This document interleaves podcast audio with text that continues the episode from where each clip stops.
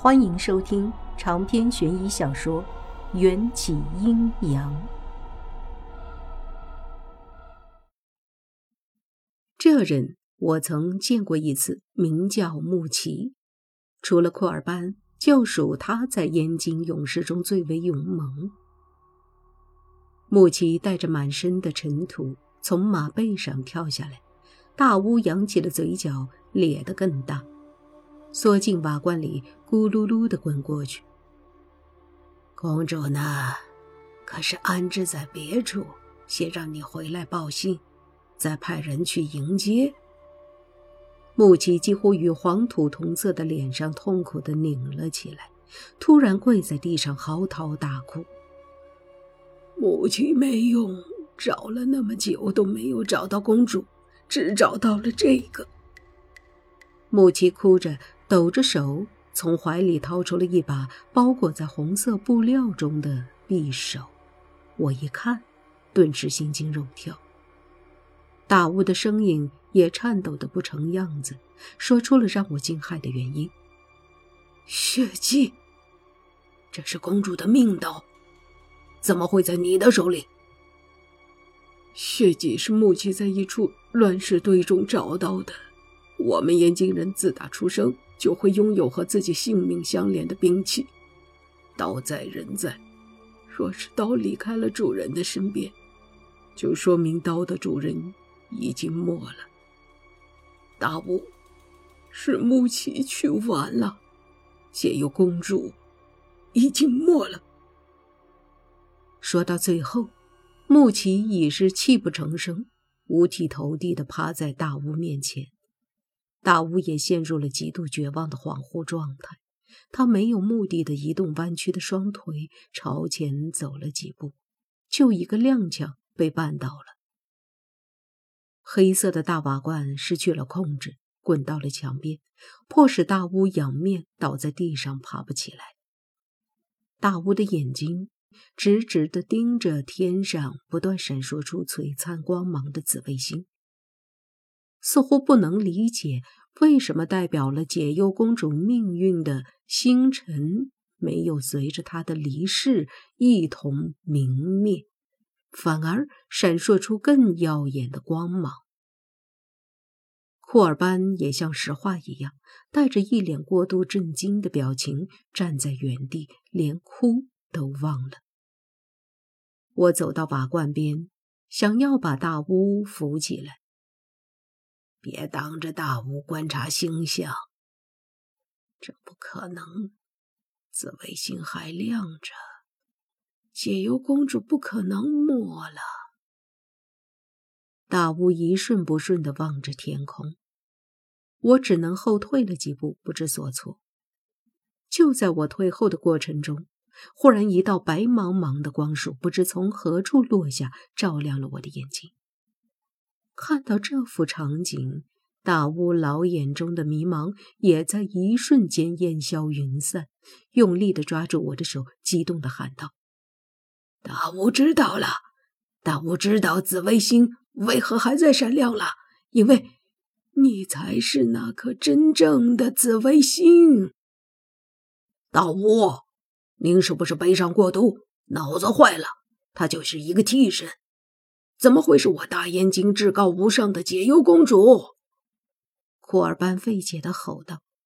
从他的语气中，我能充分感受到他对解忧公主的仰慕，仿佛大巫将我和解忧公主相提并论，是对真正的解忧公主的玷污，也是燕京人民无法忍受的事情。我无奈的扯了扯嘴角。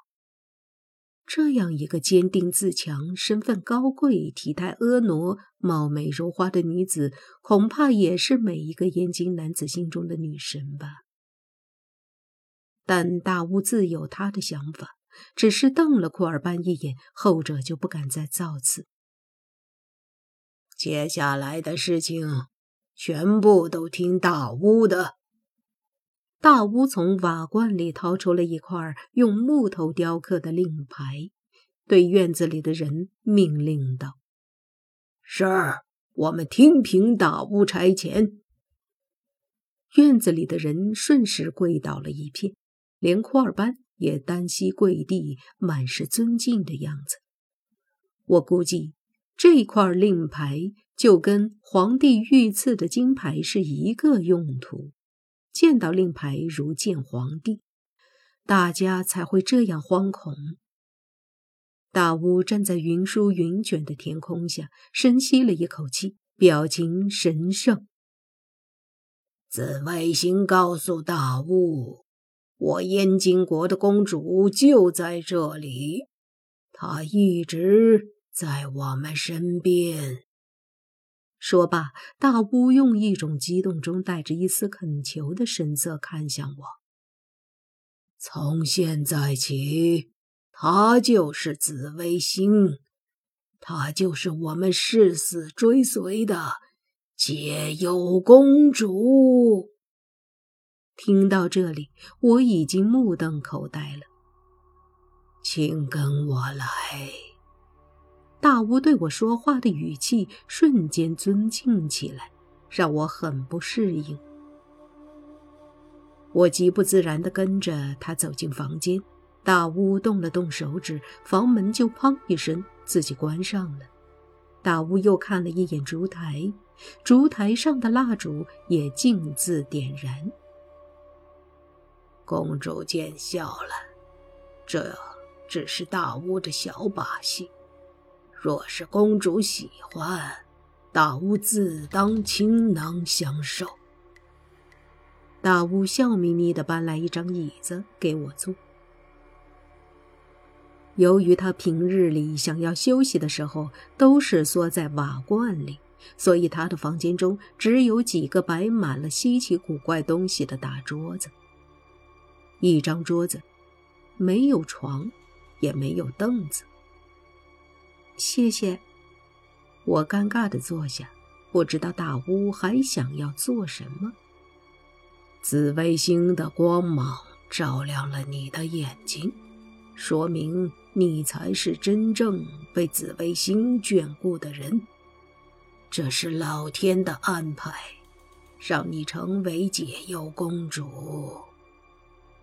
大巫夸张的睁大着眼睛，他的脸很白很白，瞳孔黑色，宛若一潭死水。可我在他的脸上看见了希望。你愿意吗？解忧公主没了，大巫需要我代替解忧公主完成和亲的重任。我不能再做回那个王元宵，要不要接受大巫的提议呢？想起迎战俊逸如刀削斧凿般的脸庞，我私自的想要接受这份从天上掉下的馅饼儿。可明里人都知道。世界上并没有免费的午餐。我心中也存在着强烈的不安，总感觉这件事情没那么简单。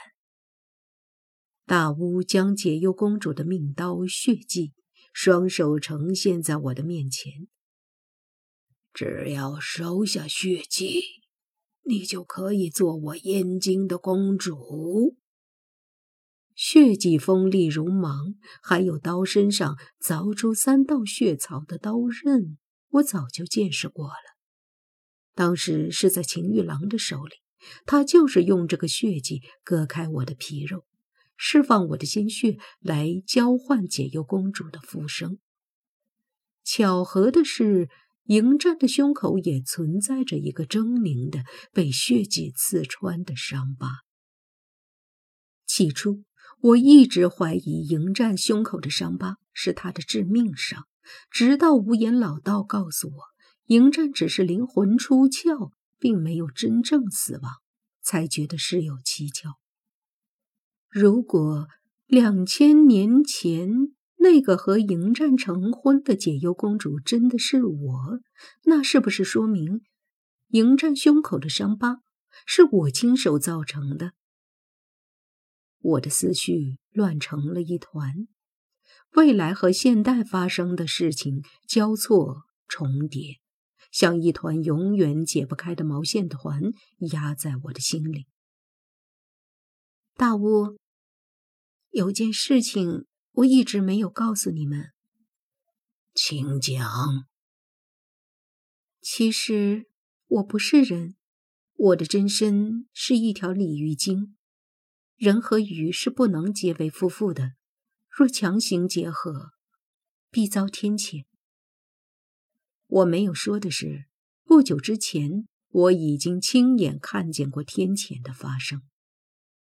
那生灵涂炭、人骨堆积成山的场面，我再也承受不了第二次。大巫似乎早就看穿了我的身份，神秘的咧开嘴，压低了声音：“只要有心，鱼也是可以变成人的。大巫说的是真正的人。”我的心猛地一顿，什么办法？如此说来，你是答应接受解忧公主这一身份了？